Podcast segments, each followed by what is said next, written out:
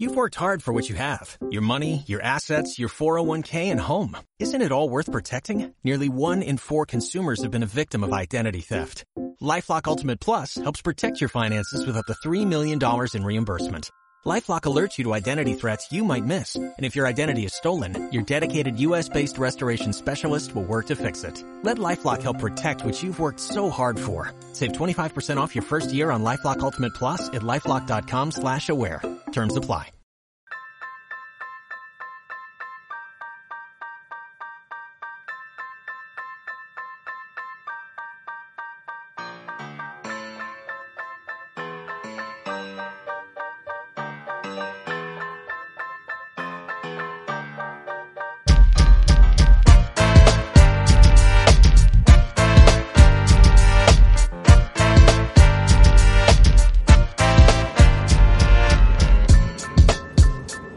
Hola, ¿cómo están todos? Bienvenidos al episodio número 17 de este podcast que se llama Primos. Mi nombre es Mario Méndez y estoy aquí con mi primo Roberto Olivares en otro episodio más 17. 17, primo. Así es. Queremos hacerle una advertencia. A ver. La primera es que si están escuchando este podcast ah, le- después del viernes, que es como regularmente salimos, es porque, mm, bueno, por a lo mejor porque ustedes no han tenido tiempo de escucharlo, pero puede ser, voy a tender la cama, primo. Este, que quiere decir que voy a anticiparme a los hechos. Ajá. Quiere decir que a lo mejor no he tenido el tiempo completo para editarlo. Editarlo, ok. Y también tenemos que advertirles que nosotros habíamos planeado la posibilidad de que cada temporada durara 10 10 episodios. episodios. Ajá. Pero es probable que este sea el último de la temporada. Sin embargo, no nos estamos adelantando tanto porque ambas, ambas situaciones dependen mucho de las cosas que están aconteciendo en nuestra vida. Sí, eh, son cosas eh, que se están acomodando, yo diría. De- no sé en tu vida, primo, pero en mi vida se están acomodando muchas cosas. Este año, de hecho, al inicio de este año, declaré que este año iba a ser ex- en excelencia para mí. Y a pesar de todas las circunstancias que están ocurriendo y que nos están ocurriendo como sociedad, para mí eh, sí ha sido, mm, sí han sido varios meses donde se han acomodado cosas para bien, para mí. Y este, y como siempre lo digo, el futuro, el futuro es brillante, entonces así lo veo. Qué bueno, Sí. primo. Pues sí, básicamente creo que es la situación por la que estamos pasando todas las personas que, quieras o no, somos personas productivas, independientes, este, proactivas, quizá hasta emprendedoras, ¿no? Es decir, no nos quedamos en paz, no hay pandemia que nos detenga, no hay cuarentena que nos, que nos detenga. Y bueno, la situación es que, si bien, como tú dices, mm, ha habido como una especie de receso, ¿no? En las actividades de casi todos, también es cierto que muchas otras están despertando, Sí, y se están despertando nuevas actividades, nuevos Reconfigurando. enfoques, reconfigurando nuevos enfoques. Ajá. Así es, entonces, pues se entiende que nuestra vida, esperemos que la de todos los que nos escuchen sea así, es un antes y un después de la cuarentena. Y que la cuarentena es para bien. Sí, y, y yo pienso que mm, sí vienen cambios o que ya están eh, fuertes las bases para estos cambios que se vienen, tan solo eh, comenzando por la cuestión del comercio electrónico, que si antes ya había cierta aceptación hacia el comercio electrónico, hacer las compras desde casa en línea, ahora eh, creo que ya es algo obligado. El, el destino nos alcanzó como 10 o 15 años más. Y este, ahora sí ya es casi, casi obligado ver en vivo y en directo la tendencia y subirse a esa tendencia que es, por ejemplo, el comercio electrónico. Claro. Y, y la cuestión, por ejemplo, de todo lo que está ocurriendo de el teletrabajo y, por ejemplo, eh, la educación, que Claro. ahora ya estamos en, bueno, los, los peques, los este, tenochcas dirían por ahí, los pequeños tenochcas ya están, eh, ¿Qué es arrancaron. Es este, un, eh, bueno, Una forma... es, eh, es es como decirle a un pequeño habitante del antiguo Tenochtitlan. Ah, ok. Tenochtitlan. Tenochtitlan, así es, Tenochtitlan. Es como un huerquillo. Un huerquillo, así es, nuestros Un tenochcas aquí en un México.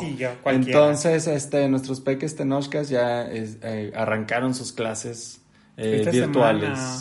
Oye, primo, pero también es cierto que mm, no es que el futuro nos haya alcanzado, sí, claro.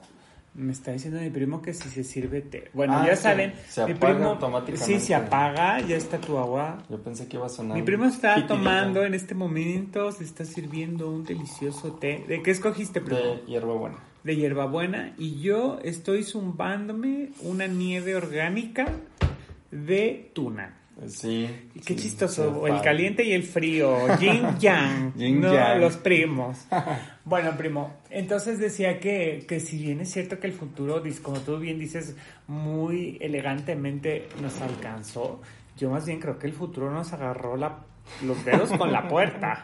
Así. No, es que Sí, mm, los dedos, la mano, la pierna. Todo se quedó ahí atrás. sí. Sí, a- es, para muchas personas creo que vienen retos importantes en el tema de reeducarse, de comprender esto que llamamos nueva normalidad. Es decir, que no nos estaban diciendo que el mundo iba a cambiar, sino que el mundo es esencialmente lo mismo, pero diferente, Sí. ¿no? O sea, es decir, no hay nada extraordinario. La gente va a hacer lo mismo que siempre ha hecho. Va a seguir comprando, va a seguir este trabajando, pero no va a comprar de la misma forma, no va a trabajar de la misma forma. mm, No se va a educar no se va a educar, no. Lo que tú dices ahorita es algo bien importante que a mí, te voy a ser honesto, me llenó un poco de, de preocupación, pese a que yo no tengo hijos, ¿no? Ajá. Pero, pero yo me considero un producto de la educación, ¿no? Es decir, que mm, lo que yo he cimentado como mi trabajo, mi, mi trayectoria, mi desarrollo humano, es a partir del, de la educación, ¿no? Ujú. Que yo considero que la educación es algo que opera cambios en la vida de la gente, Claro. ¿no? Mucha gente tiene muchos prejuicios respecto a la educación. Eh, recientemente me dijeron que la gente que roba el país es la gente que es educada, que todos nuestros ladrones son personas que han estudiado en Yale o en Harvard. Pues se Y- podría decir que son los megaladrones. Pues, pero es que en realidad también ese es un prejuicio muy grande, como decir que todos los pobres son buenos o son No, honrados. claro que no. En todas clases sociales, en todas este círculos sociales, en, este, ¿qué se puede decir? O sea, hombre, mujer, rico, pobre, eh, blanco, moreno, Azul, azul. en caso de ser pitufo. en su- este, los hombres de grises en su mayoría, Claro. pues hay, hay este mañosos, por así decirlo. Oye, primo, ¿te acuerdas que te pasé hace poco un podcast bien padre que hablaba sobre, Sí. Sobre bueno, pues diferentes temas y uno de los temas favoritos de este podcast es la política?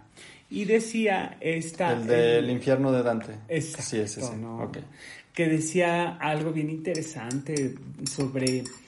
eh, de- dice que él, mm, el- la persona que lleva este podcast, decía que él consideraba que todo lo que eres cuando eres un adulto lo aprendiste en el kinder. Y Así dice, es. dice puntos muy es. específicos y muy importantes. Dice, nos, te enseñaste a ser responsable, te enseñaste a bajarle al baño. te A baja- trabajar en equipo. A trabajar en equipo. A hacer tarea, a pedir permiso Ah. para, para salir, para entrar. A ofrecer disculpas y perdonar. Claro, son una serie de principios básicos y él se refería mucho a la- al trabajo que hacen nuestros políticos hoy en día, que dice, pareciera que no pasaron ni siquiera por la educación básica de los principios esenciales de todo ser humano, ¿no? Así Entonces, ahora, justamente esta semana que los chicos vuelven a la escuela, ¿qué onda con esos niños?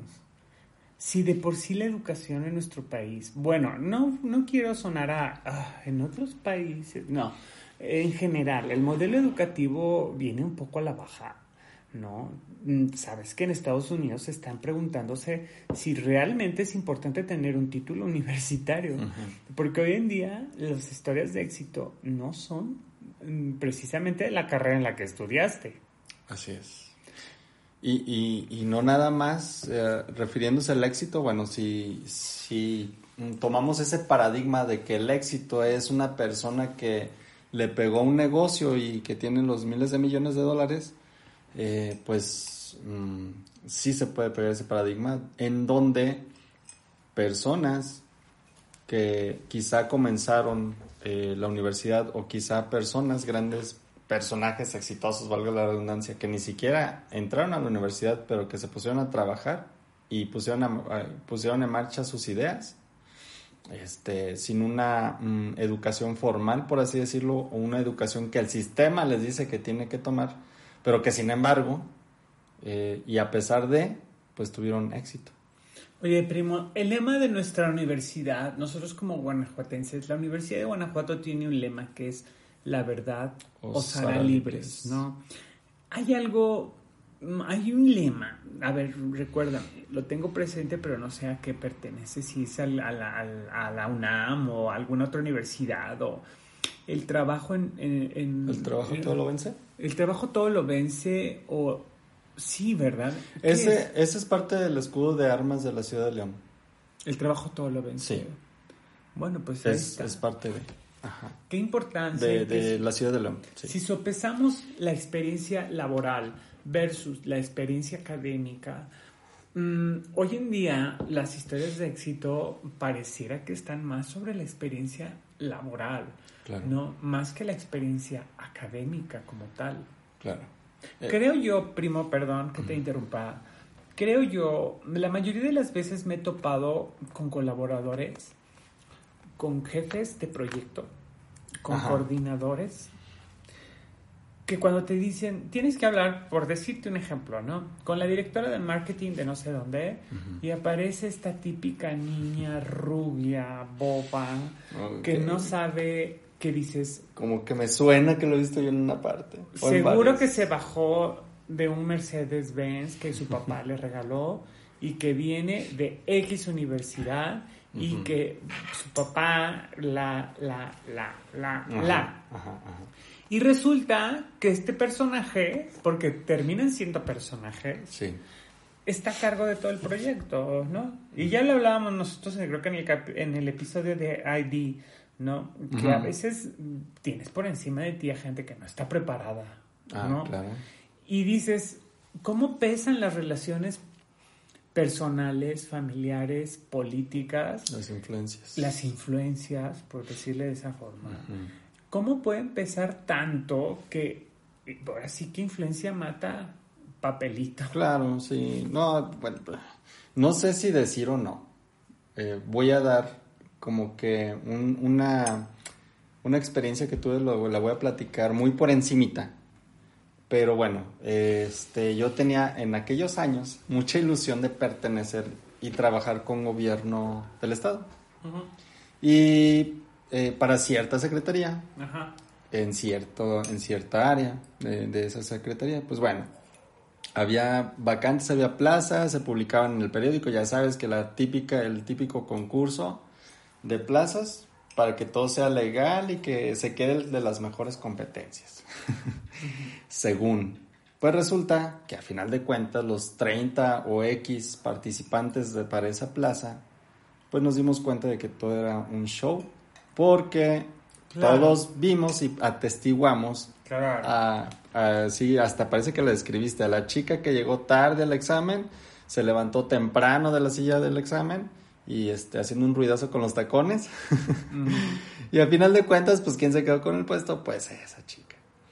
Y este, y acá más en confianza, espero no meter en problemas a alguien, pero pues sí, eh, acercándome con personas de recursos humanos, efectivamente, eh, este, me confirmaron que esas plazas están dadas desde antes. Qué horror. Y no nada más los de recursos humanos saben eso. O sea, bueno, de hecho ellos lamentablemente son el medio y, y se prestan para eso. La, no sé si actualmente, pero te estoy hablando de eso hace como 15 años. Pues yo, por ejemplo, estos compadrazgos, estas amistades, estos convenios previos, donde pueden pisotear el talento, la carrera, las ganas de cualquier persona, justamente vienen de una deficiencia en la educación. Así es. ¿No? Es decir, estas personas están perpetuando un modelo de la corrupción, primo. Así es. Las famosas, por ejemplo, la venta de plazas o la herencia de plazas. Claro. Nada más porque es mi compadre, nada más porque es mi hijo, se va a quedar con la plaza para que tenga un futuro seguro, para que tenga un sueldo seguro. No importa que la pedagogía no sea lo suyo, no sea o que le nazca del corazón ser un verdadero maestro. O servidor público. O servidor público. Bueno, ya me refiero hablando de la educación, pero como servidor público también. la, la, educación de los hijos está en manos de quién sabe quién.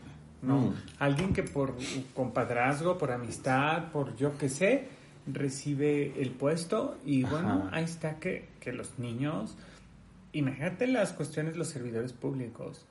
Y finalmente cuando te contratan para llevar un proyecto donde a la cabeza está alguien que lo que menos tienes la cabeza, pues lo sacas. Porque puedes ser profesional.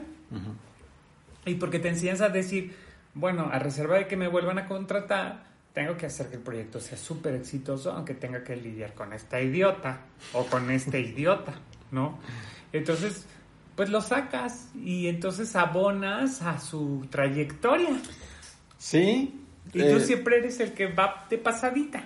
Eh, sí, y bueno, otra experiencia, por ejemplo, en esto, y esto sí es más enfocado en la educación, alguna vez fui, estuve mm, colaborando como profesor en una universidad católica, de aquí de, bueno, es de Guadalajara la universidad, pero tenía o tiene, no sé si todavía, este, mm, la, la escuela aquí en León, la universidad aquí en León. Pero bueno, total, este, mm, ¿esta? Sí. Ok, perdón, ¿eh?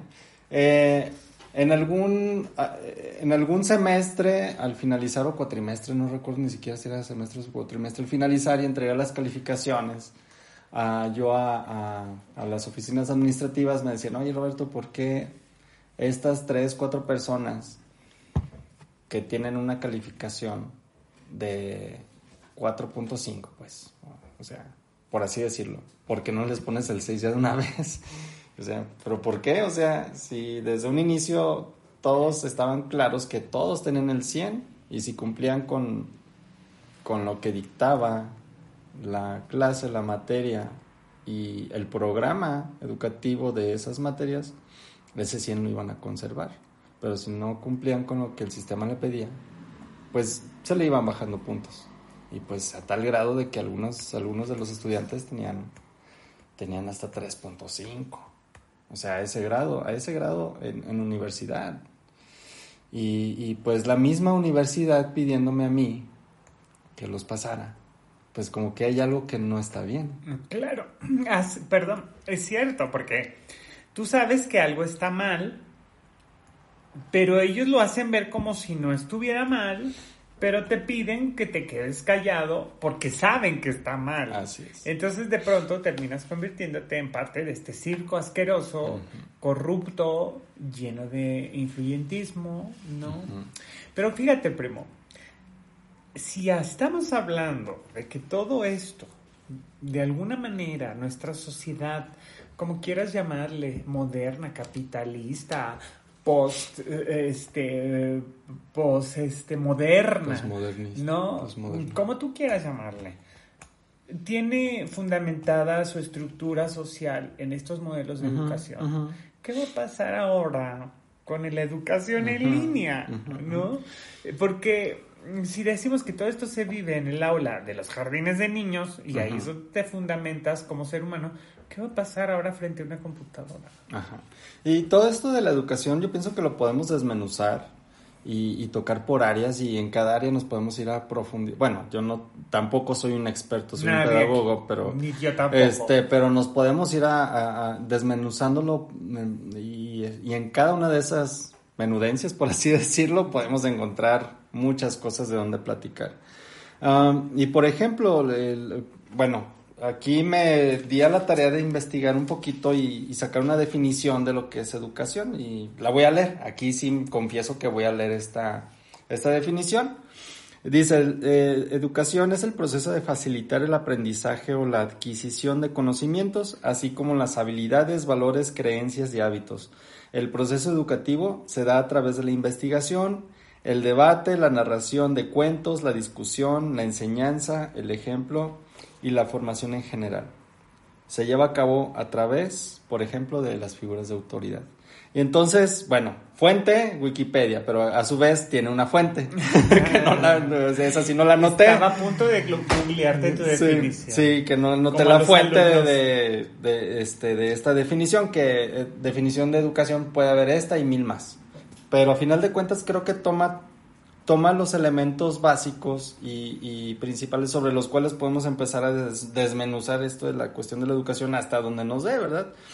Y por ejemplo, se me hizo muy interesante lo del tema de las figuras de autoridad que son las que imparten educación. Cómo, en mi opinión y en mi percepción, la figura del maestro, del docente, cómo se ha venido desgastando por la misma sociedad. No, no necesariamente por ellos. Bueno, sí hay quienes cooperan precisamente por lo que acabamos de decir, ¿no? De que hay quienes llegan por el simple hecho de estar ahí parado al frente y recibir un sueldo. Pero, pero en manos de quién, lamentablemente, está esa figura de autoridad, que es el profesor, el maestro, el docente, este, en estos momentos en, México. Creo que en otro, en otro episodio, primo, habíamos hablado de que, por ejemplo, el papel del científico en México es el... A ver, tú le pides a un estudiante, descríbeme un científico, y te va a decir, bueno, es un señor despeinado, tonto, torpe, que eh, siempre está pensando en otras cosas, está distraído, o sea, el típico loco. Si tú le preguntas a los chicos, es más, no le preguntes a los chicos, pregúntaselo a la televisión, a los medios de comunicación, ¿quién es el maestro? Es, el, es la loca, es la histérica, es la... Mm, Todos esos adjetivos descalificativos. Así es. Y precisamente mi comentario no va para demeritar a los docentes. Al contrario. no, es que hemos hecho. Al contrario, es mm, nosotros qué etiquetas les hemos puesto a los maestros como para quitarles esa figura de autoridad que en otros países sería un sacrilegio que un estudiante señalara, por ejemplo, bueno, fue muy específico en Japón, que un estudiante señalara o juzgara a un profesor, uff, es un sacrilegio porque a final de cuentas en la cultura japonesa se valora mucho la experiencia y los años. Y es el, maestro, es, el, es la máxima autoridad y creo que, y tengo entendido que es de los, por ejemplo, de las actividades mejores pagadas en Japón, por ejemplo. Sí, cuando tú vas a pasar por la, por la frontera norteamericana, ¿no? Y por alguna razón en la entrevista que te hacen, de estas entrevistas informales, ¿a qué viene? ¿Por qué viene? ¿A dónde va? qué hace usted en su país, y tú dices, soy catedrático en, las en la universidad. Bueno, no sé si sea el, la mayoría de los puntos, pero sí que tienes un gran poder para considerarte una persona digna de visitar su país. O sea, el que tú digas, soy catedrático, soy académico, ¿no? Porque aquí nomás se les llama maestro al de la universidad, perdón pero un maestro de universidad requiere algo más, claro, ¿no? O sea, un maestro de universidad tiene que ser un investigador. En otras universidades ya piden ciertos niveles de estudio, que también volvemos a lo mismo. Esto no te garantiza que seas un buen maestro, ni siquiera que sepas, ¿no? Pero lo que sí es cierto es que hay una categoría mucho más distinguida para un maestro en, otros, países. Sí. definitivamente. No, a mí de verdad que en algunos lugares donde yo he dicho que haces, doy clases en las universidades, no, pues la, gente se queda como, oh, ok, el, el profesor, ¿no? De las universidades. Y bueno, la verdad es que yo siempre me la he tomado muy en serio, ¿no? O sea, si yo voy a ser un maestro, yo tengo que ser un ejemplo de, de muchas cosas. Claro. Quizá no de vida, porque en ese sentido, pues, ¿quién, no? ¿Quién lo puede ser? Pero... Sí, puede, puede haber ejemplos de vida. Yo pienso que sí, claro que sí.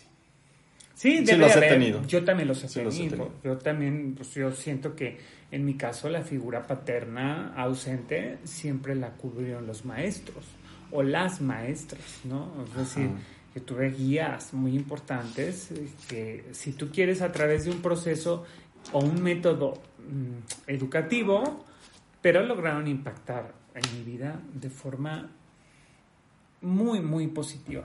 Ajá. Y, y, pues bueno, aprovecho el, el, tema y el punto específico de estas figuras de autoridad. Eh, eh, quiero manifestar mi total respeto, simpatía y apoyo porque yo sé que no es fácil. No es fácil agarrar al toro por los cuernos con estas nuevas generaciones que, que tienen, eh, no es por echarles la culpa a ellos, sino que son producto de algo que hemos venido arrastrando desde hace años. Ok, también hay una parte, creo que yo, creo yo que está un poco equivocada por parte de los maestros también, de la, de la parte de los académicos, ¿no? Y es que mm, han tomado mucha distancia respecto a las nuevas generaciones. Es decir, que no se han educado o preparado, ¿no?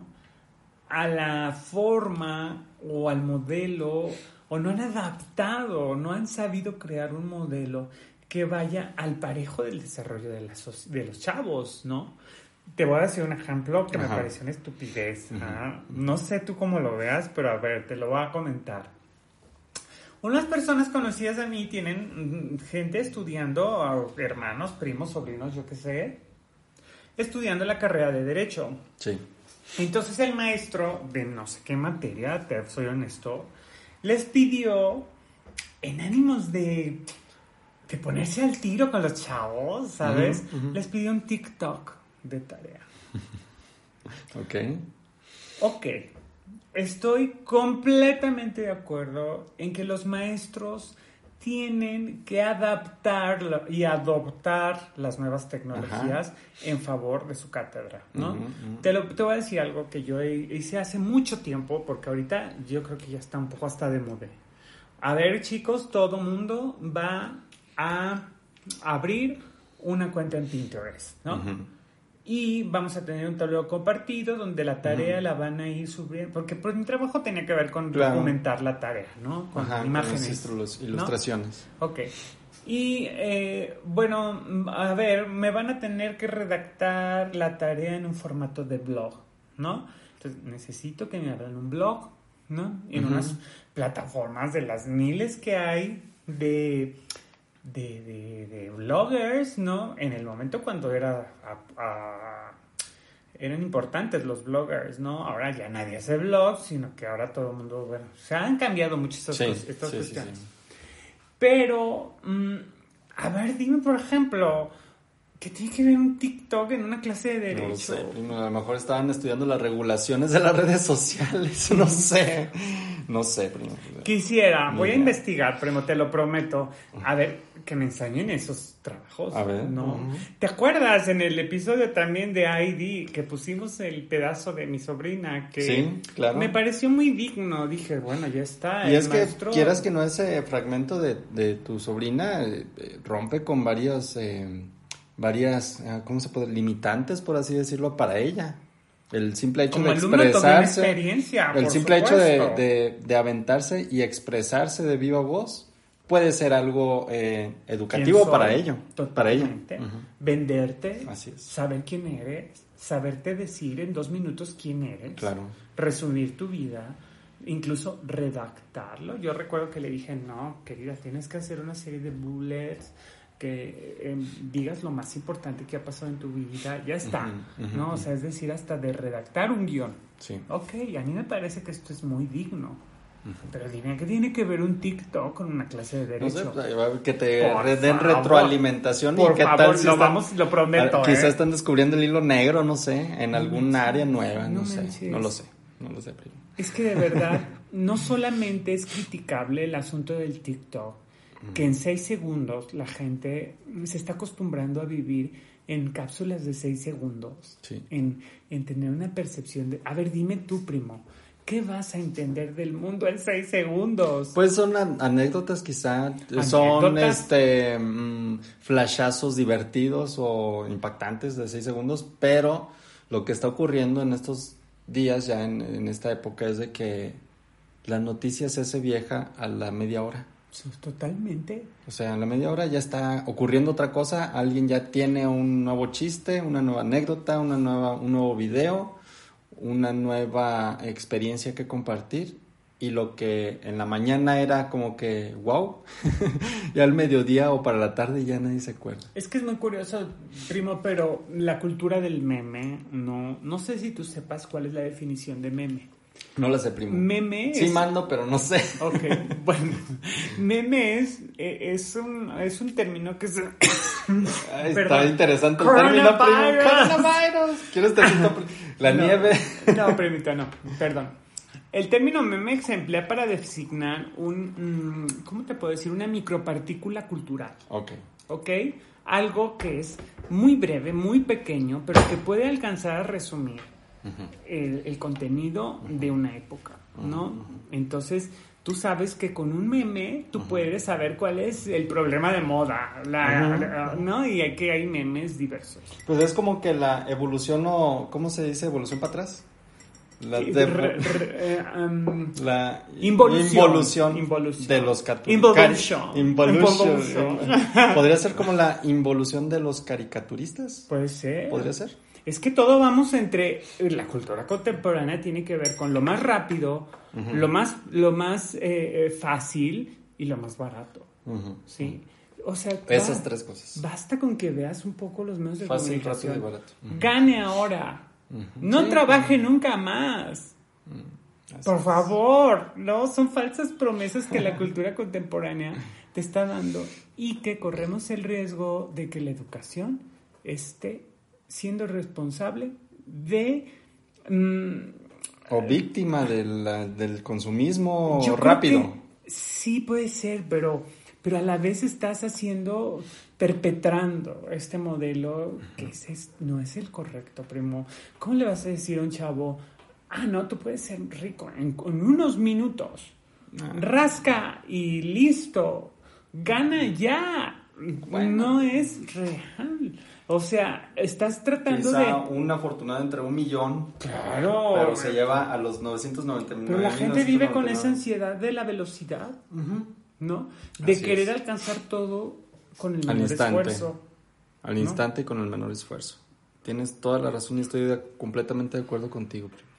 Es algo que a mí particularmente me preocupa, pese a que no tengo hijos, pero insisto, me considero una persona no solamente producto de la educación, sino también Humanista. humanista Claro. y que busca que, que la gente logre los cambios de su vida y de su nivel de vida a partir de la educación. Y, y lo que pasa es de que, por supuesto, si mejoramos en nuestro entorno algo mejor, pues a final de cuentas nos afecta a nosotros. O sea, no va a ser lo mismo tener, por ejemplo, a, a dos, tres, cuatro, cinco colonias alrededor de esta colonia o de este mm, vecindario al 95% de las personas educadas, que ahorita hablamos un poco, me gustaría compartir un poquito acerca de qué es lo que debe de incluir la educación, este, a- eh, educadas, por ejemplo, con cuando menos una carrera universitaria,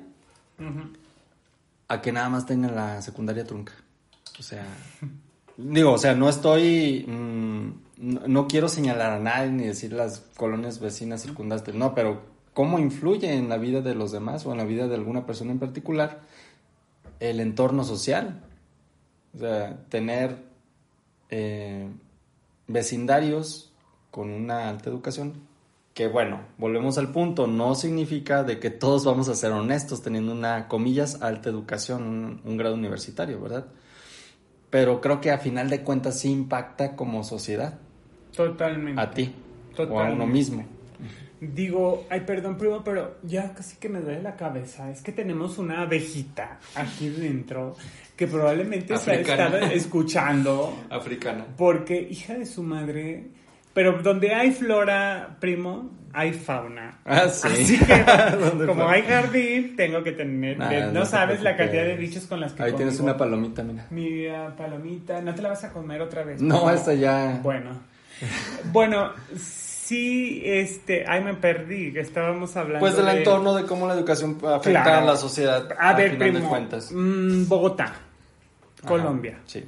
¿no? Situación Mm, No conozco, pero terrible en la época del narco, terrible. O sea, si nosotros en el tema de inseguridad y del crimen organizado estamos en 10, ellos estaban un poquito más arriba, me atrevería a decir. Con ataque a ciudadanos, a la sí, población claro. civil. Sí.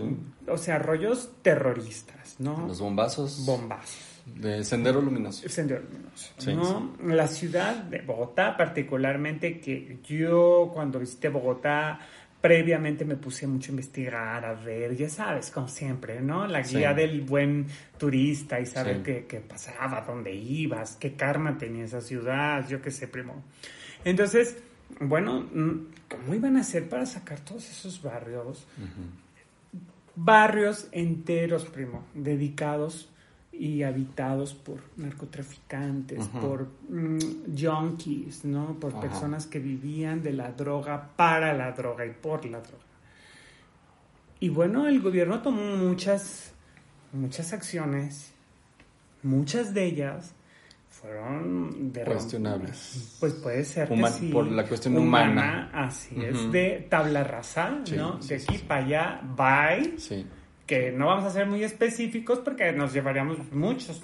Y mucho aparte tenemos como mexicanos cola que nos pisa. Así es. Pero cuando se quedó la población vulnerable con todo lo que sucedió, de ese trauma social que da la violencia, ¿cuál fue la mejor forma de sanarla? La educación. Educación, claro. ¿no? Poner a las nuevas generaciones a leer, poner a las nuevas generaciones a desarrollar, a vencer el miedo, a que no, credie- a no- que no crecieran con esa mentalidad de ese país, ¿no? Dentro de ellos, que no estuvieran programados para la violencia. Y mira, mm, no, no vamos a entrar en temas de análisis geopolítico de qué pasó con Colombia y el crimen organizado, pero sí es real que la ciudad se transformó. No, pues claro, es que estás transformando eh, su psicología eh, colectiva, Así es. eh, su, su, este, ¿cómo lo diría Carl Jung? Su subconsciente colectivo. Y, y cambiando eso, pues cambia, o sea, cambia desde adentro la persona. No, y no es que cambie, sino que se depura. Y cambia su entorno, ¿no? Y, y lo que piensa y lo que siente se transforma en lo que dice y lo que hace. Y esas acciones cambian el entorno a final de cuentas. Mira, primero el otro día yo te, te platicé algo que me dijo mi madre. Mi madre, bueno, es una mujer de otra generación, es una mujer con otra preparación, es una mujer, pues, de alguna manera pudiéramos decir, a veces se, se entiende la brecha generacional, ¿no? A pesar de que somos tan amigos, tan nos confiamos tantas cosas y tenemos una charla muy abierta, pero una vez me, me preguntó algo y creo que ya te lo platiqué ti, Ujú. que me dijo, hijo, ¿por qué te preocupas por tantas cosas que a la mayoría de la gente no le preocupan, ¿no?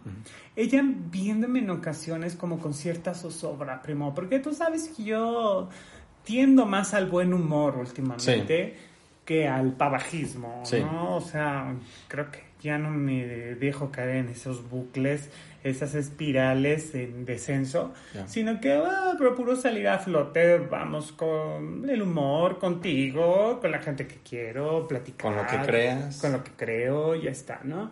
Entonces, eh, no atiné... Me dijo algo que de momento me lastimó. Sí. Me dijo, ¿será que el estudio te ha hecho daño?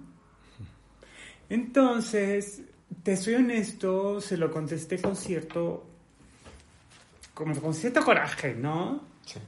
Y le dije, probablemente sí, mamá. Probablemente el estudio me ha hecho ese daño, entre comillas. Pero hay algo que tengo claro. Que las revoluciones nunca la han empezado ni los pendejos ni los pobres. ¿Sí? Y yo no quiero ser ni lo uno ni lo otro. Ok. Entonces, le digo, por ejemplo, a Charles Marx, ¿no? Carlos Marx, el creador del materialismo.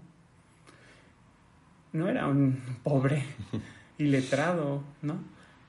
Por este eh, Emiliano Zapata, Pancho Villa. ¿Tú crees que era un pobre desarrapado? Lo que sucede es que esta gente, a través de la educación, que le dio la comodidad de su condición social, se empezó a preocupar por los demás. Porque de verdad le digo, el jodido intelectualmente no tiene esas preocupaciones. Y qué bueno que me lo dices, mamá. Quizá esto que tú me estás diciendo que me ha hecho daño, para mí representa el motor de vida. ¿Esta bandera? Pues mi bandera, ¿no? Le digo, yo quiero transformar y, e incluso a veces suelo ser incómodo porque suelo poner el dedo en la llaga. Y también no le tengo miedo a que pongan el dedo en mis llagas, ¿no? Digo, bueno, si hay que cambiar, hay que cambiar. Lo que te decía hace poco, primo, me invitaron a dar una masterclass y me, me dijeron, oye, vamos a hacer una junta para que puedas aprender a manejar tal aplicación. Para videoconferencias. Por favor, tengo 10 años trabajando en eso, ¿no? Sí. Pero también no le puedes reprochar a la gente, bueno, no era la necesidad. Hoy en día está la necesidad. Sí, claro, las circunstancias nos llevan para allá. Y está enfrente de ti, primito, ¿no? O sea, no la tenemos enfrente. No. Yo, por ejemplo, digo, en temas de educación, ¿será solamente la habilidad de poder hablar frente a una cámara?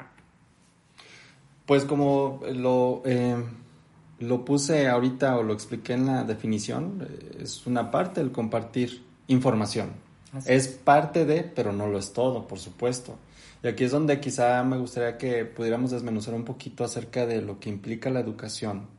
Y me gustaría tocar, o que tocáramos, si, si tú quieres, eh, tres, como tres aristas. Uno es eh, los fines, eh, ¿para qué? Por supuesto, ¿para qué la educación? Otro es las formas, o sea, el cómo, y, y los fondos, que ahí viene un poquillo lo perversillo el para qué, para qué, dependiendo de quiénes.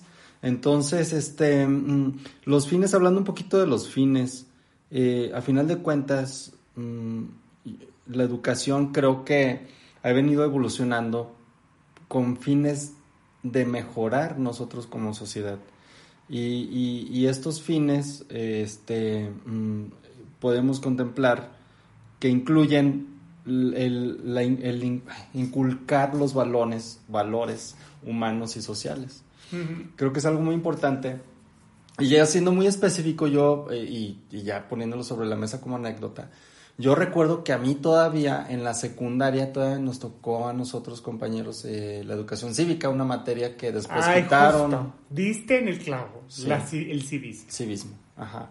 Y, y yo, fíjate que yo sí noté una decadencia en la sociedad a raíz, digo, no totalmente, ¿verdad? Pero sí es parte de todo este engranaje. A raíz de que quitaron estas materias, sí vi, que empezó una decadencia poco a poco en la sociedad. No sé si tú lo has notado. Claro, pero no, claro, desde el sacar de los libros de texto a Benito Juárez, no de nuestro presidente Peña Nieto y su grandiosa idea de la reforma educativa, mm. todo este cercenamiento que hizo de los contenidos de la educación, mm. está bien, está bien, no hay que pasar idolatrando ídolos de piedra, ¿no? No hay que pasar la vida idolatrando monumentos, ¿no? Esto está muy bien, lo entiendo. Pero entonces, ¿qué vamos a enseñar? Claro. ¿Quiénes son los ídolos de la contemporaneidad? Salim, Slim. Te. Me equivoqué, perdón, no, no, ya está. No es, no es Salim, Salim es un político de nuestra ciudad. No, Slim, ¿no? Carlos Slim, ok. O sea, mm, ¿qué te gusta? ¿Jobs? Jobs. ¿Quién podría ser los ídolos de la hora? Alguien que tú le digas a los chavos, chavos, miren, mm, puede ser un indígena pastor mm, y llegar a ser presidente, ya no se la creen los chavos, ya está, ¿no? Quizá fue un exceso de romanticismo de, de, encumbrar a estos ídolos o estas este, figuras. Héroes nacionales. Héroes nacionales, ¿no? Porque, bueno, después de haber mentido tanto sobre los niños héroes, después de haber metido tanto sobre tantas y tantas anécdotas. Primo, me está rompiendo el corazón. Estás Sí. diciendo que Juan Escutia. No, solamente sé que se lanzaba a lo pendejo. Ay, primo. Pues es que sí es cierto, primo, ¿no? Es- ¿Escuchaste cómo.? Sí, se, se rompió tu corazón por dentro. Como si noté una, un, un brillo en tus ojos. El tica. No, pero es real, primo. Ok. No hay tantas. Bueno, el, el bicentenario de la, de la independencia Ok. no se dedicó un año a desmitificar a todos estos grandes Así héroes. es. No a decir, a ver, momento. El pipila no corrió con una, este, losa una en la losa espalda. en la espalda. ¿No? Este. Sí, Cuauhtémoc, sí recuerdo ¿no? esos, Sí. esos este, Era una campaña. pronunciamientos. Era una Ajá, campaña Claro. De desmitificación. Que dices, bueno, puede ser interesante descubrir que detrás de un Benito Juárez había una persona Sí. sedienta de, de justicia o de... Bueno, ni siquiera sé si de justicia, sino nada más del cambio de manos del poder, ¿no? Bueno, ya está, que me lo presenten así como, como es, está bien. Pero lo que estamos viviendo ahora, ¿has visto estas? Ay, yo, yo sigo un canal muy divertido, primo, que te lo tengo que recomendar. Es una babosada, ¿eh? Es un- son unos chicos que preguntan en la calle a los universitarios. Bueno, hay dos. Bueno, luego te los paso. No quiero hacerles publicidad, pero van y les preguntan, por ejemplo, uno que muere de la risa, le dicen a un chico, ¿quién es el escritor, el creador del... mm, eh, de El Quijote de la Mancha?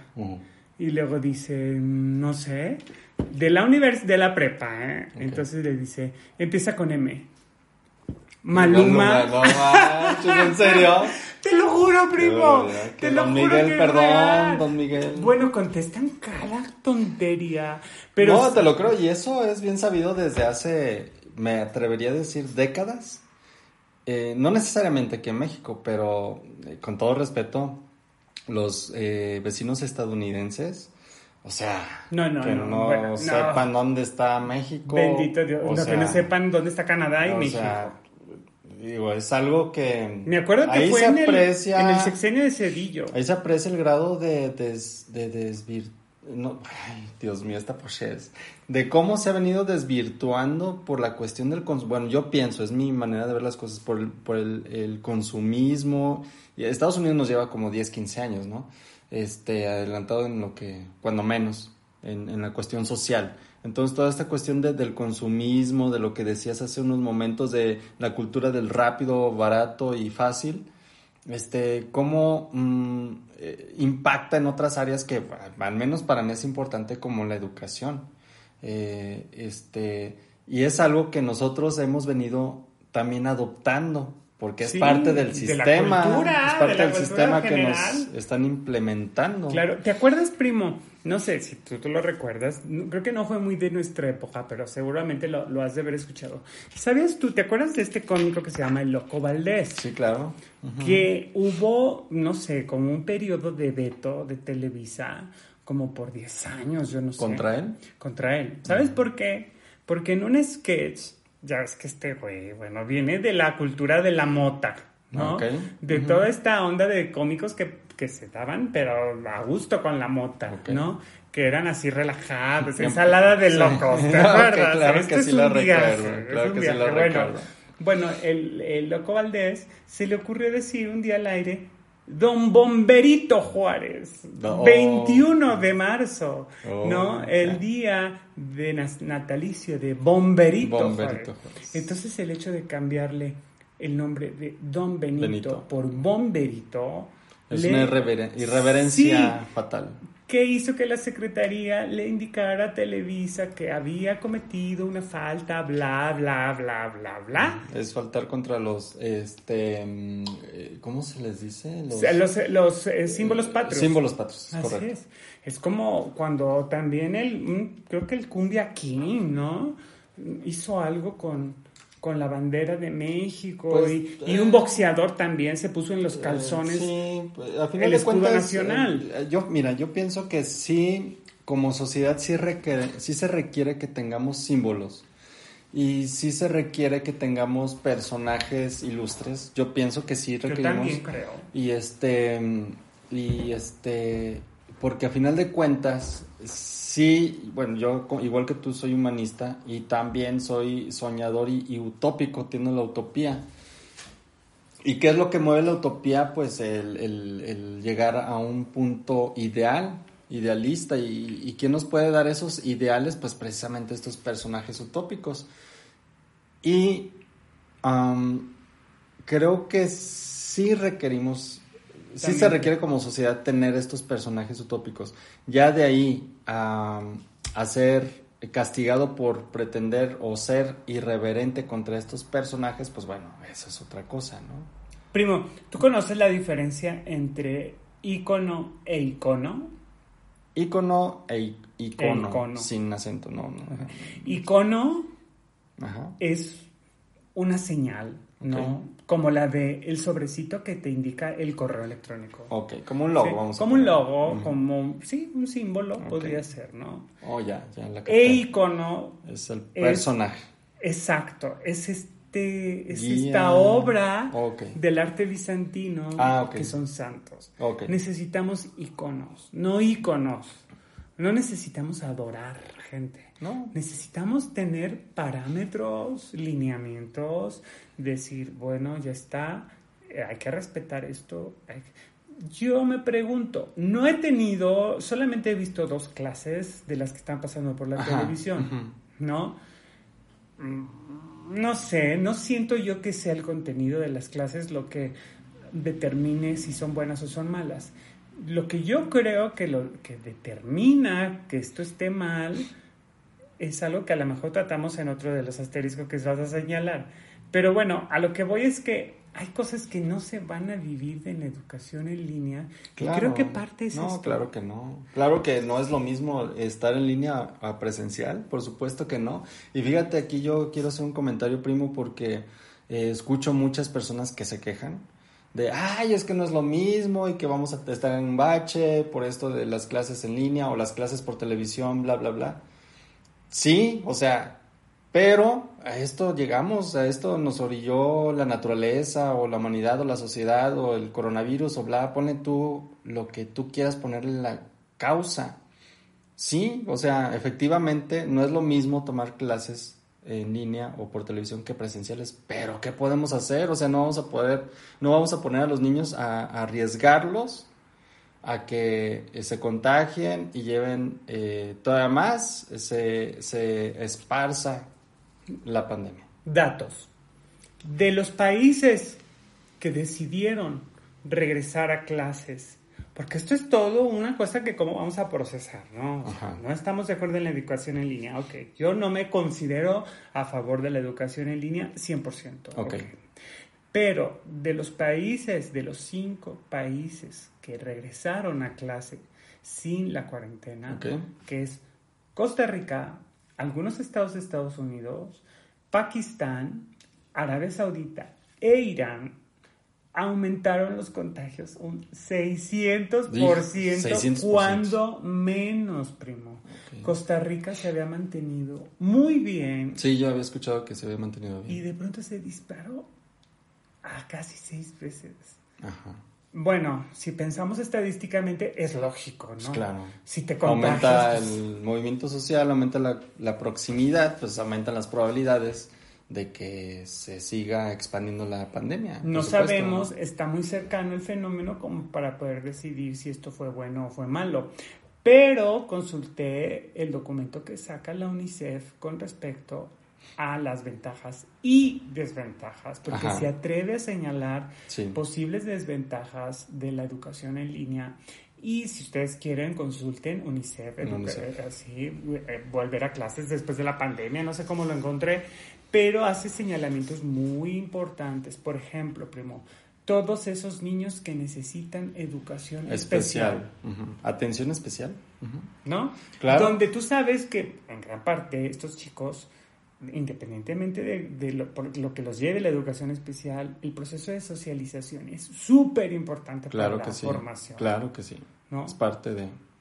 Y, pues bueno, o sea, no nos vayamos tan eh, científicos o mm, a, lo que dice la UNICEF oficialmente, o sea, lo podemos ver. El simple hecho de que los pequeños tenochcas se sienten en, en los lugares de trabajo de, de, sus padres, que puede ser una fonda, puede ser, este, uh, no sé, dime otro ejemplo, una zapatería, por ejemplo, pues hay decenas de distractores los cuales pues van a impactar a final de cuentas en su nivel de comprensión y retención de la información. O sea, para empezar por eso, todos los distractores que puedan estar alrededor en esos lugares que no son especialmente para la enseñanza como es el aula, pues sí, a final de cuentas yo pienso que sí afecta a la retención y a la comprensión. Ahora, primito. Mm, Mario se casa. Ok. Algo ¿Me invitas a la muy, boda, muy- sí, te voy a invitar. a por favor. Y tengo tres hijos, ¿ok? Y esos hijos nacen en esta época. Ya está. Ajá. O sea, tengo un niño en la secundaria, un niño terminando la primaria y un niño en preescolar. O sea, voy a tener tres televisiones, tres computadoras. ¿O en qué momento estas familias van a... Vamos, no lo estoy diciendo con conocimiento de causa. A lo mejor alguien va a decir, no, es que se hace así, se hace esa. No lo sé. Yo lo único que vi el otro día es que en un canal de televisión llegué de la terapia, empezamos a ver el primer día, el lunes justamente, a ver, que Andrea Legarreta va a dar la clase, ¿no? Dice, ¿Fake news bueno, o sí es cierto? Es real, creo que Sí, es sí, sí real. está dando clase. No, no sé. Yo no la vi, yo estaba viendo la clase de deportes. Mm. Hello, deportes en televisión, bueno, Sí, vi algunos videos de los Tenochcas ahí haciendo brinquitos. terrible, ¿no? Bueno, Bueno, a mí me eh, parece... Pero al final de cuentas, primo, es lo Sí, que te es digo, lo que hay es que lo que hay, es lo que hay, Y, ¿no? y mejor eso que nada. Ah, eso sin duda. Bueno, entonces vi una clase de geometría con lenguaje de señas Ajá. y bueno, la explicación de, de las formas de los de las diferentes formas a través de sus lados, ¿no? Cuadrado, Mm. triángulo, bla, bla, bla. Me parecía que era más entretenido verlo en Plaza Sésamo. Sí sabes. Te entiendo, sí. O sea, de verdad, ta- también vamos a exhibir nuestro retraso en todos esos modelos educativos que hay. Hay didácticas más, más interesantes para los ver, chamacos, este, ¿no? ¿Cómo se llama el secretario de Educación? Este, Ay, no sé. Esteban Moctezuma, escucha este, este podcast. Pásenselo a, a Esteban. Taguéenlo, por favor. para que esté aquí un experto eh, crítico No, crítico. da su comentario. criticón. A veces soy más crítico. No, mira, durante la universidad llevé todas las teorías de la educación, Sí. porque una parte de mi carrera, mi carrera tiene tres versiones, ¿no? Y la investigación, la docencia y la gestión. Ok. Entonces, pues parte de la educación me chuté a todos los teóricos de la educación, ¿no? Ujú. Y ves cómo teoría tras teoría se tocan y, y se contradicen y ya está. Y al final, pues o sea, en teorías de la comunicación, de la educación moderna, pues lo que terminan diciendo es, pues adáptalas, ¿no? O Sí. sea, no hay una teoría que tú puedas decir, esto es así o, o esto según el siglo XIX. Lo que sí me queda muy claro es que a partir del siglo XIX se vio la necesidad de educar a los niños, Ajá, ¿no? ajá. Porque antes se pensaban que eran como mm, humanos de segunda categoría Ajá. que decían, bueno, esto es un hombre en potencia. No, no decían es un niño y entonces surge todo este modelo de educativo hacia los niños y hacia la- el conductismo, y etcétera, etcétera. Pero, pues sí, no, no, no, no creo que sea alguien pues, con las credenciales para decir que, que pueda hacer una crítica, pero sí hay cosas que me preocupan y para Claro. eso es este podcast, primito, No, y, ¿verdad? pues, y es que hay cosas que son evidentes y, y que son, este, ¿cómo decirlo? Eh, pues sí, yo creo que me quedo con esa palabra evidente, ¿no? Eh, también quiero tocar un- una papa que creo que ha sido caliente en los últimos años, que es eh, el quién moldea los valores de, de los pequeños o de los estudiantes. Porque, mm, bueno, yo soy de la idea de que mm, en la escuela adquieres eh, métodos, conocimientos, eh, mm, competencias, Competencias, etcétera. sí. Si, si así, bueno, si así el sistema educativo de la escuela o instituto donde está pues, lo, lo- lo dice, ¿no? Pero la educación también es súper importante desde el seno familiar, la familia. Y es ahí donde yo he notado como que se echan la papa caliente, ¿no? Y, y- Sí, y- los y a papás nivel básico, a y, ¿a ¿qué vas a la escuela? ¿Por qué te portas así? Y efectivamente, pero yo siento que se ha, em, se ha querido dejar la responsabilidad a las instituciones educativas, una parte que la debe de tomar o que la debe de continuar la familia, que es la formación de un ser humano en varias otras circunstancias. Claro. En otros temas. No dicen que la educación se mama. Sí. No, es. decir, la, obtienes primero que nada en, la familia. O sea, claro, la o sea, lo que acabas de decir es súper común. Maestra, vengo a reclamarle porque este niño no me hace caso en la casa y porque es. muy peleonero con sus hermanos. A ver. Así es. Pues, pues usted tiene la respuesta, ¿no? En la, en la, en la escuela nada más se viene a practicar lo que se enseña en la casa. Y creo que viceversa también. Hay cosas que tú enriqueces en la escuela y que luego lo que decíamos, la empatía, el trabajar en equipo, todo el respeto, todo esto lo logras pues, en la escuela. Sí, eh, es la inteligencia emocional, de hecho, desde el kinder. Totalmente. Que después se va despedazando. Ahora, por ejemplo, yo he estado investigando de forma muy informal todo el tema del mindfulness cómo se, cómo se va a aplicar o cómo era una inquietud de, de el gobierno y de la Secretaría de Educación de empezar a introducir poco a poco materias de, acerca del mindfulness o, educación o, la meditación o, ser el que el niño desarrolla otro tipo de, de habilidades, ¿no? Que obviamente, pues yo veía como un rayo de luz, de esperanza, decir, wow, el día de mañana que los chicos puedan incluso gestionar su propio conocimiento y que la escuela sirva como eso, como un apoyo, pero que tengamos cada vez niños más libres de pensamiento, más... Vamos, mira, mi primo, yo creo que la educación la pienso, haz de cuenta, gráficamente, porque tú sabes que yo soy muy de mapas. Eh, es, yo me imagino una cabecita y siento que la educación es un ángulo donde la parte más angosta del ángulo, ¿no? Bueno, es decir, si el ángulo propiamente se abre, ¿no? Y el mundo está del otro lado. Es decir, con la educación tú logras tener esta eh, mm, visión panorámica. Pues cuando menos te da una idea de cómo funcionan las cosas. Cuando menos y este y no andas a, a tontas y a locas o a ciegas eh, intentando descubrir cómo se hacen, por ejemplo, ciertos trámites, ¿no? Así es. O sea, o, cómo funcionan las finanzas básicas, por ejemplo, para que un negocio sobreviva y, no, y no caer en, un, en una espiral de debacle financiera, por ejemplo, donde a los tres años ya no te puedes recuperar, o sea. Por ah, ejemplo. Ahora, y la educación en línea se me hace que es focal. Ok. O sea, te enfocas en algo, te enfocas en un cuadrado. especialización, ¿te podrías decir? ¿Te refieres a eso? eso? Es una visión muy limitada. Sí, claro, claro. Estoy de acuerdo contigo. No, porque hasta la manera en la que habla un maestro, la manera en la que se expresa el maestro, en la que se dirige a los alumnos y, en la que te dice tu nombre. Bueno, no sé si te pasaba cuando te decían, mm, Roberto, ¿puedes explicar el tema? Sí. ¿No? Y creo que estás tocando... sí, creo que tocaste un punto importante porque no sé si tú lo has notado.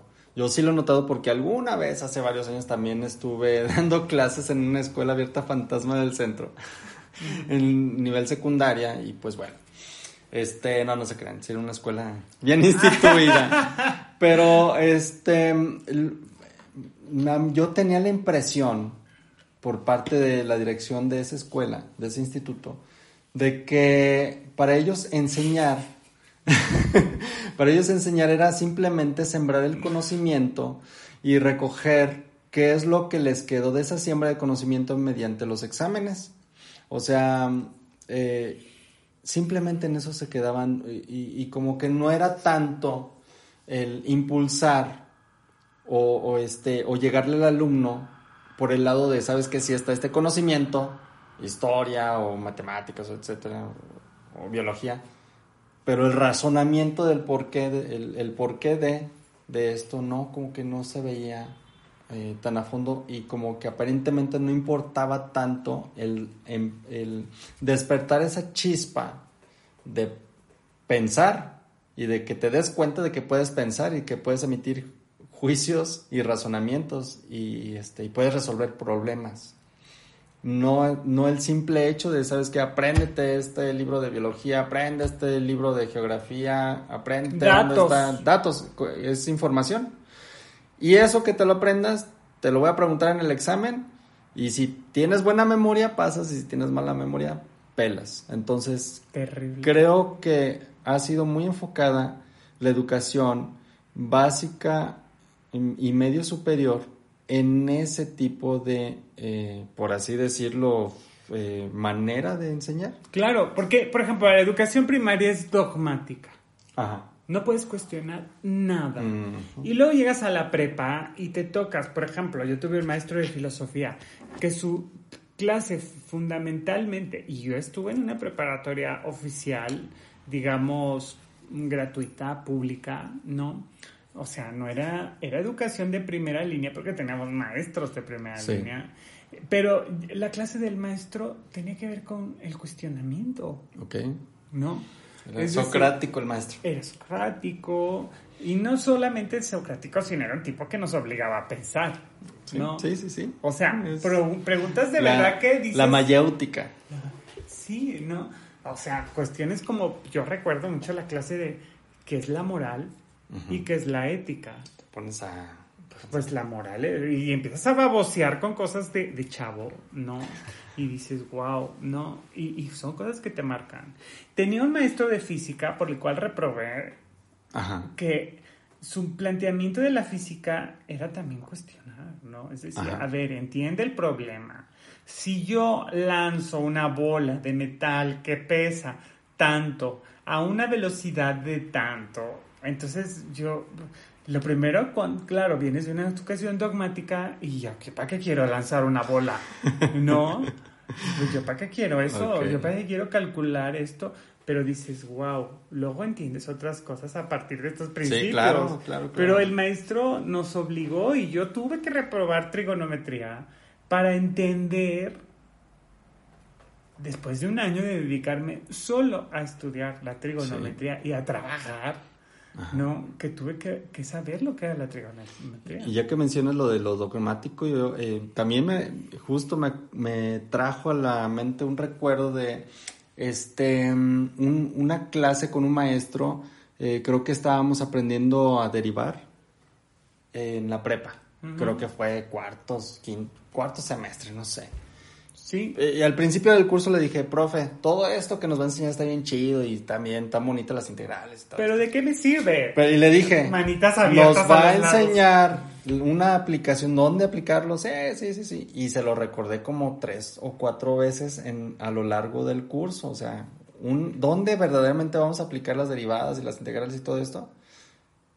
Y no, se acabó el semestre y no vimos dónde aplicarlo. Entonces, este, pues qué lamentable, ¿no? Y que así está el sistema educativo y este, y también el maestro, el profesor, que muchas veces te lo está pidiendo el alumno, pero pues con tal de repetir lo que ya has repetido por 10, 15 o 20 años y no te quieres salir de tu zona de confort, pues simplemente lo dejas en el aire y ya, hasta ahí llegaste. Y ya no es mi responsabilidad que el alumno comprenda o entienda dónde sí se puede aplicar eso, porque imagínate cuántos genios no se han desperdiciado por el hecho de abrirles los ojos e iluminarles las aplicaciones de lo que pues, están Bueno, primo, aprendiendo. voy a ¿Cuántos, algo. cuántos- cuántos genios no se han ido? Así O sea, es. o están ahí Los como vacunas. zombies, como zombies están deambulando porque no se les despierta pero, la chispa. Pero te No voy a decir algo, primo, algo con lo que probablemente me voy a meter en problemas y que mucha gente va a decir, eso no es real, pero en gran parte me darán la razón.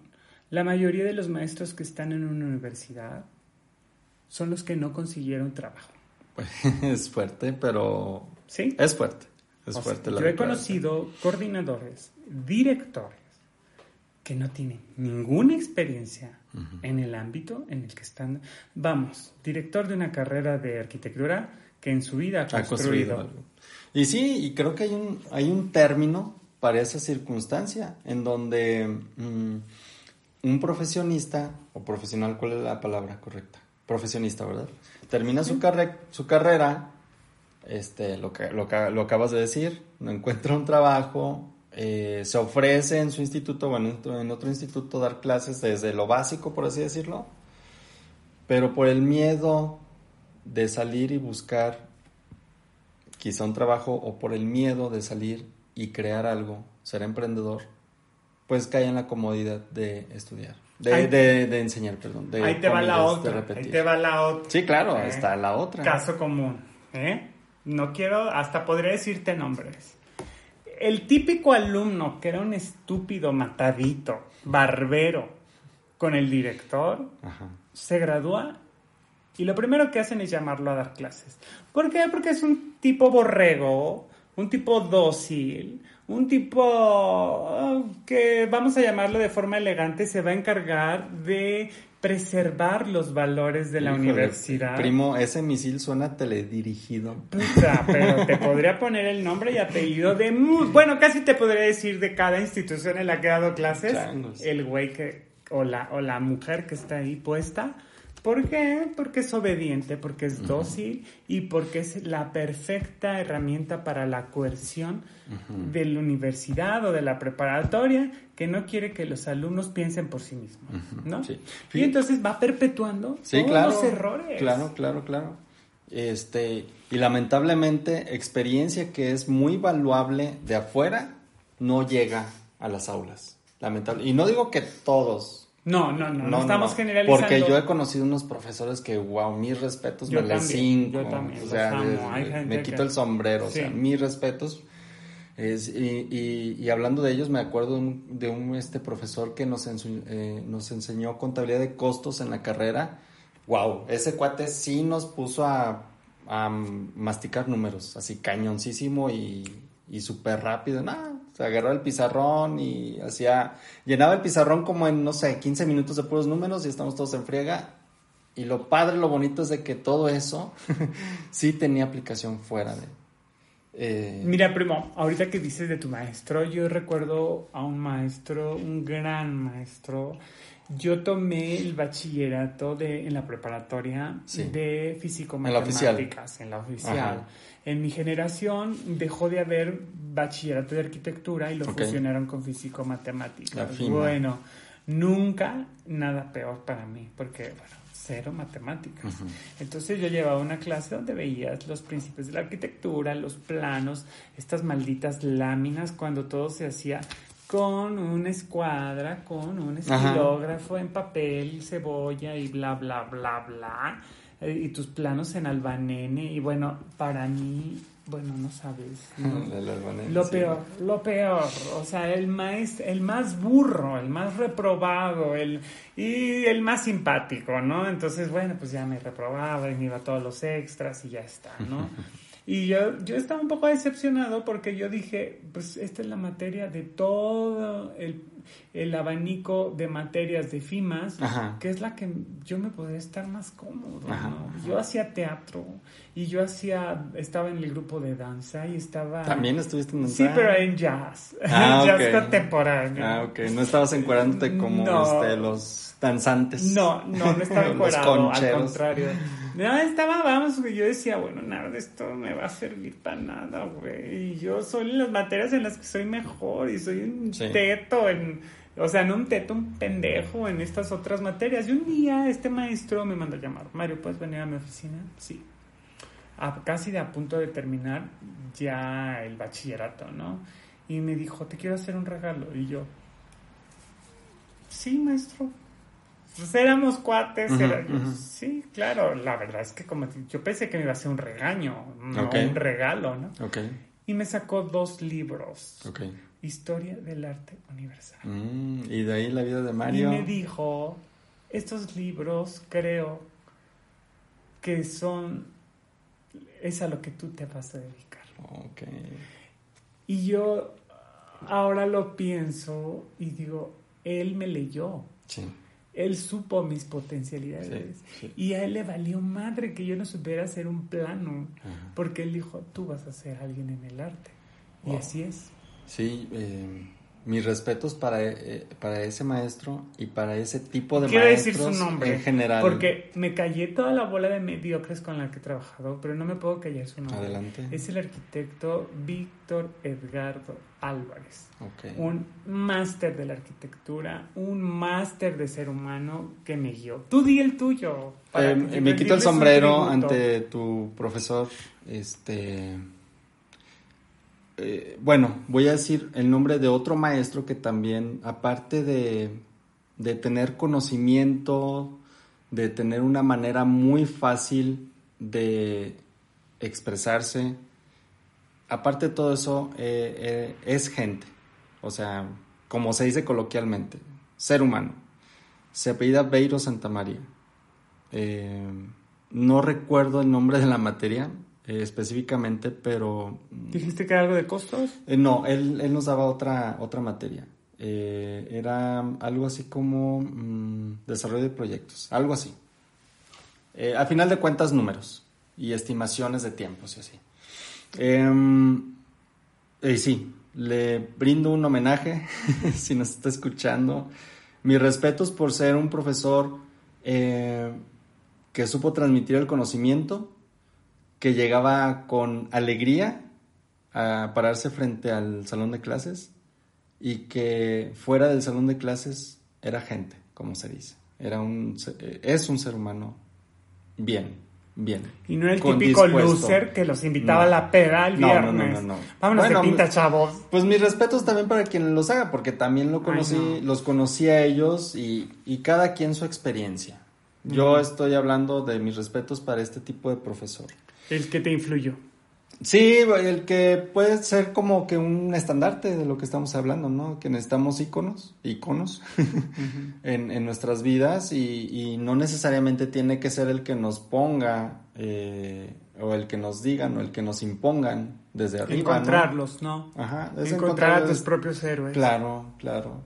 Hay Eh, esa frase que- de, de- perdón, primo, esa, esa frase de Nick Cave, maravillosa, de mm, mis ver, héroes están muertos Ah, mm. y mis enemigos en el poder.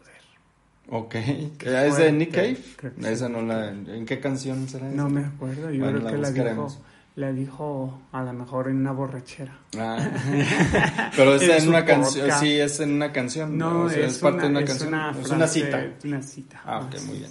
Y fíjate que eh, mucho de lo que hemos estado platicando nosotros, confieso que empecé a ver un documental que se llama Un crimen llamado educación, Au.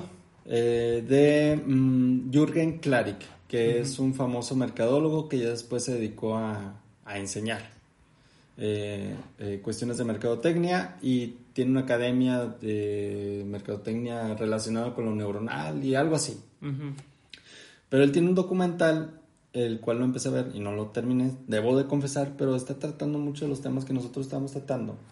Y que invitaría a quienes nos escuchen que le echen un vistazo a ese documental porque mm, se fue a investigar cuestiones de la educación en, en- en países nórdicos y pues se encuentra el contraste, ¿no? Y los resultados de la educación. Entonces, este es como un llamado a que podamos echarle un vistazo por ahí, creo que está en YouTube, y aprendamos un poquito más y nos demos cuenta y empecemos a abrir los ojos como sociedad ah, y poner sobre la balanza y- y- y decir, ¿sabes qué?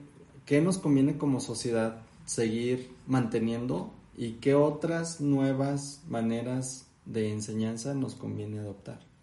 Fíjate, primo, ahora eh, con todo este tema de la educación en línea, he estado viendo algunas cifras interesantes. Por ejemplo, dicen, hay cuestiones contrarias, ¿no? O sea, ideales contrarias. Por ejemplo, dicen, la educación en línea no sostiene la atención de los alumnos. Ok. Y otra gente dice, no, la educación en línea en determinadas etapas del proceso formativo es mucho más intensa porque, eh, sobre todo, cuando tú eres capaz de gestionar tus tiempos y tus eh, horarios, tu, perdón, tus tiempos y tus contenidos y tus niveles de, de empeño que le echas a- a- a- al asunto, ¿no? Yo, por ejemplo, recuerdo que mi primer curso en línea fue un curso sobre desarrollo de la creatividad en Coursera. Creo que debe haber Sí. sido hace 10 años. Y lo terminé muy bien, ¿eh? Sí, sí, sí. Y me encantó el curso, me atrapó. ¿El maestro de dónde era? No, no, no, no hay maestro, había videos múltiples. O bueno, pues, debe de haber un... Este, contenido, sí, había una Pero guía. debe de haber alguien que armó todo eso. Ah, bueno, O sí, la claro. universidad, no, no, recuerdo. me acuerdo la Porque yo también los he tomado y vaya que te encuentras unos cursos impresionantes. padres. Y luego tomé uno de este eh, se llamaba la primera era creatividad, la segunda era fashion marketing, Ok. que no me gustó tanto porque había cosas que yo ya sabía, ¿no? Y que dije, bueno, pues y por esa sí no lo tomé por el papel, el primero sí lo tomé por el certificado, sí me gustó, yo quería, tenía como la necesidad de medirme el tema de mis procesos creativos porque pues luego los iba a transmitir. Sí. Eso fue hace 10 años. Y luego empecé con cursos de doméstica, tomé unos de acuarela Ajá. y luego tomé Sí, tiene unos interesantes de- también. De Sí, fotografía también que- maneja mucho doméstica. Sí, muy pero yo, por ejemplo, el tema de acuarela y, y- y cuestiones aplicadas, arte aplicado, no lo sentí tan padre como uno que tomé presencial en Guadalajara Sí. de acuarela. Pues sí, es otro rollo. No, pues sí, ¿no? estando ahí trabajando en, en- conjunto. Entonces es hay cosas y hay, y hay conceptos y hay eh, situaciones que permean más este en a través de, de online, ¿no? Yo me pregunto también, primo, mm, los maestros a los que se les obligaron a dar el salto cuántico a la tecnología, Pobres. ¿qué tan preparados están? Por ejemplo, No, no es pobres de lástima, sino eh, no me gustaría estar en sus zapatos porque vaya que es, tú lo has dicho, un salto cuántico. Bueno, es entre... mm, ay, ¿cómo, ¿Cómo lo puedo poner sobre la mesa? Pues sí es algo que o lo tomas o no lo tomas, pero lo tienes que tomar y, y tienes que afrontar la circunstancia y ni modo, o sea...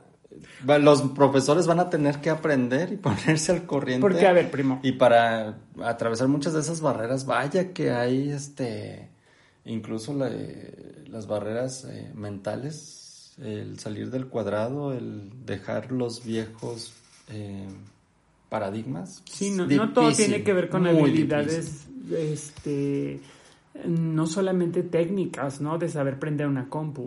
O sea, tiene que ver con mm, formas de, de generar un nuevo discurso que permee a través de las nuevas plataformas.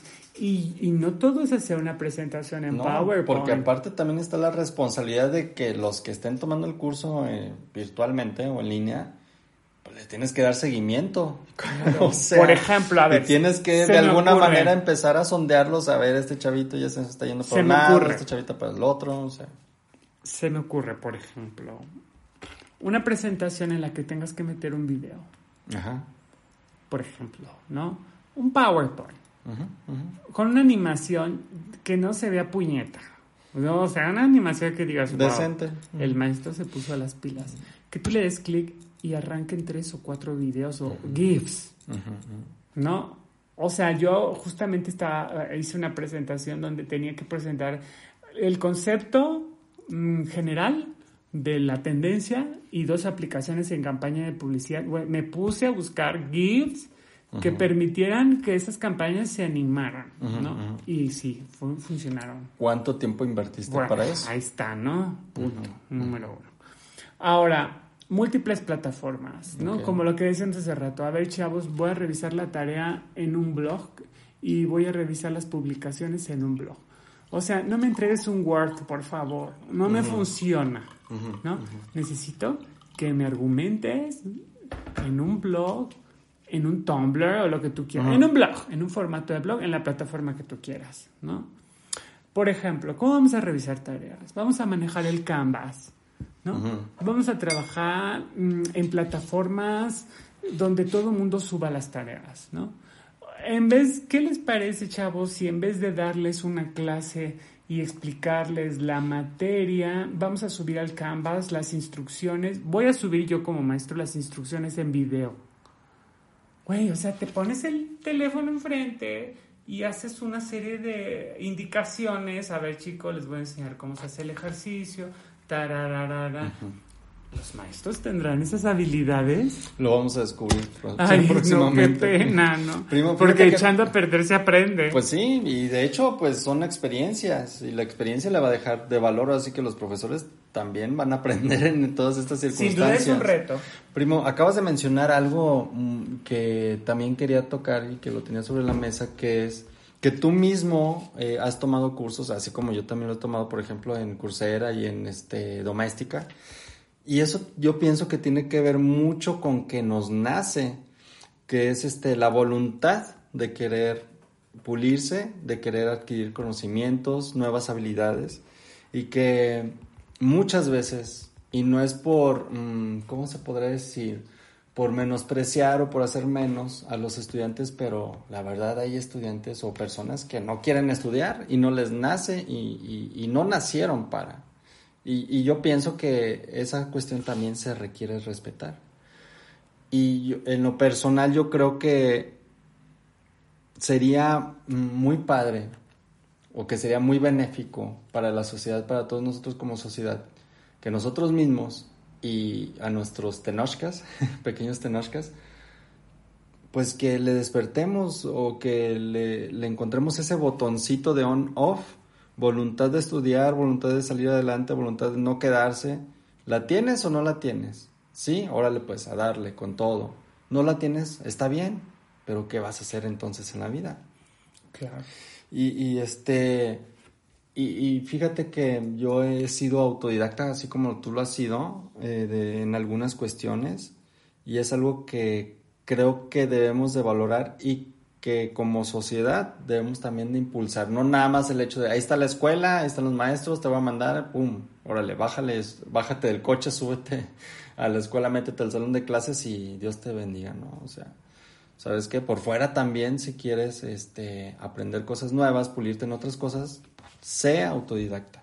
Agárrate tus libros, vete a la biblioteca, vete a, conéctate a internet, a YouTube, hay miles, miles, miles de horas de buen material, muy buen material, o sea, así de fácil.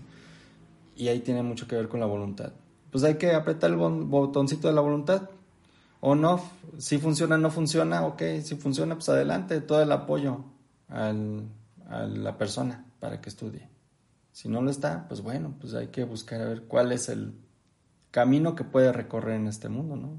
No necesariamente enfocarse al 100% a la cuestión de la escuela.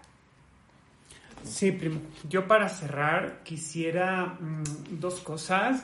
Nada más mm, considerar que no debemos de perder de vista que la educación tiene como fin la transformación, Así es. ¿no? La transformación del individuo y la transformación de su entorno. Y que también creo que es importante que les digamos a los chicos, no es que tienen que ir a la escuela, Así es. sino con lo que tú estás diciendo, enseñarles a descubrir por qué hay que ir a la escuela. ¿Qué es lo que pueden ganar? Así es, o sea, como implantarles esta semilla de, de necesidad, de, de ver que la educación es algo necesario, no obligatorio. Así es. Y al respecto, ya nada más, yo para cerrar, mm, primito, mm, quiero recomendarles a todos los maestros que nos están escuchando eh, que mm, Issue es una, es una plataforma, se escribe I-S-S-U. Eh, yo la, la descubrí porque yo siempre he soñado con hacer un libro y en Issue tú subes tus publicaciones. ¿no? O sea, yo subía mis presentaciones de tendencias y a veces yo subía como ensayos de libros, o sea, con Sí. ilustraciones y así. Y entonces te hace como una especie de presentación que tú puedes ir Ah, ojeando y las compartes. Ujú. Issue está lanzando un webinar para todos aquellos que quieren mejorar la experiencia de aprendizaje sobre esta plataforma. Es decir, te puedes enseñar a crear tus propias presentaciones ahí, utilizando la plataforma, y está bien padre porque a veces subutilizamos pues nuestro teléfono celular, Sí. ¿no? Yo me podría conectar en cualquier lado y dar una clase con el teléfono porque manejo más bien las herramientas del teléfono, pero mucha gente no las maneja. Muchos maestros yo creo que no los manejan, muchos alumnos creo que tampoco las manejan y estos cursos, no sé cuánto cuesta el webinar de Issue porque me ha llegado la invitación, porque como soy miembro de, de Issue, este, me ha llegado la información, pero mm, bueno, busquen, seguramente ahí habrá una pestaña que diga a dónde. Y la, la plataforma como tal es issue.com. Issue.com. Okay. I-S-S-U.com. Ok, vale. Em, yo quisiera cerrar con dos cosas. Em, la primera es, mm, bueno, descubrir dentro de nosotros mismos y procurar descubrir dentro de los demás. Y, con esto me refiero a los papás que intenten descubrir a sus, hacia sus hijos o hacia sus seres queridos, sus sobrinos, por ejemplo. Si está esa, esa chispa de voluntad de querer estudiar y si está esa voluntad, pues adelante. De este, buscar la mejor manera y, como que meterse al océano de, de opciones, de instituciones educativas y elegir lo que, pues lo que mejor se puede adaptar a la manera en la cual pueden recibir mejores eh, los, o de mejor manera los conocimientos, las habilidades los pequeños. Hablábamos el otro día acerca de que tenemos eh, diferentes formas de, de, recibir la información o, este, o de aprender, que pues, lo voy a decir en tres, eh, visual, auditivo, kinestésico. Entonces hay diferentes formas de aprender, etcétera, ¿no? Y le quiero agregar a, todo eso la importancia de poder tener un mentor en tu vida, ya sea que tú lo seas para alguien más o que tú le pidas a alguien que sea tu mentor. ¿Quién puede ser ese mentor? Pues puede ser una persona a quien tú admires y que te diga y, que tenga la voluntad de compartirte su conocimiento, su experiencia y que te diga por dónde sí te vayas o por dónde no te vayas o vete por aquí, vas a tener esta experiencia o a ver qué pasa. Pero al final de cuentas, creo que un mentor es importante en la vida de las personas para que pueda fungir como un faro dentro de toda esta este, de dentro de todo este mar de opciones y de, posibilidades de por dónde caminar hacia la vida en, la, en, la, cuestión de la educación. Y la segunda cosa con la que quiero cerrar es, para mí, cuál sería un ideal de un sistema educativo, no necesariamente para México, puede ser en el mundo, ¿no? Eh, yo lo vería como un sistema en donde te dé todas las opciones, todas las posibilidades y que tú descubras qué es lo que tú quieres hacer en la vida y que ese sistema te dé todas las herramientas para que lo, eh, lo, confirmes, qué es lo que vas a hacer en tu vida, cuál es tu, de, tu destino, tu finalidad, o como quieras llamarle, que te dé todas las herramientas para que lo explotes y si lo estás explotando, que te dé todas las herramientas este, para que puedas trabajar, bueno, las condiciones para que puedas trabajar en ello y que no mueras de hambre haciendo eso que te gusta. Entonces, es decir, un sistema, por ejemplo, si alguien quiere ser un músico o un actor, un sistema educativo donde puedas atravesar todo este proceso y que siendo actor o siendo un filósofo, por ejemplo, eh, puedas hacer eso, puedas desarrollarlo dentro de la sociedad sin que te mueras de hambre y que a final de cuentas eso te lleve a ser feliz en la vida. Y con eso quiero cerrar. Gracias, primo. Bueno, pues hasta aquí mm, todo lo que tenemos que decir respecto al tema de la educación. Este, eh, muchísimas gracias por llegar hasta este momento y bueno, pues nos vemos. Ojalá que haya un episodio número 18 y que, bueno, pues que la temporada de para más, quisiéramos terminarla en 20 episodios y nos despedimos y bueno, les mandamos un gran abrazo. Hasta luego, primo. Hasta luego, primito. Nos vemos en el próximo. Ok, bye bye. Bye. Oye, primo, ¿y qué canción iremos a poner ahora, eh? No sé, ¿cuál será buena? Pues a ti que se te ocurra. Ya veremos algo. Oye, y nos dimos agradecimiento a Pati. Ah, caray. bueno, pues Qué pena, pero mm. ella sabe que la queremos mucho. Sí, sí, sí, que está en nuestros corazones. Que está en nuestros corazones. ¿Sabes qué vamos a hacer? Fans. Hay que subir una foto al Facebook con nuestras camisetas nuevas y decir que estamos muy agradecidos y ya está, ¿no? Es además, primito, ser agradecidos es de buena educación, ¿no? Pues, por supuesto. Oye, pero no le has puesto stop al récord. Ah, ya, no, va, ya está. No, no te creas. No, este, esta segunda parte, bueno, esta partecita es para agradecer. Para agradecer las travesuras de una de nuestras mega fans, este, Pati Chica. Bye. Gracias.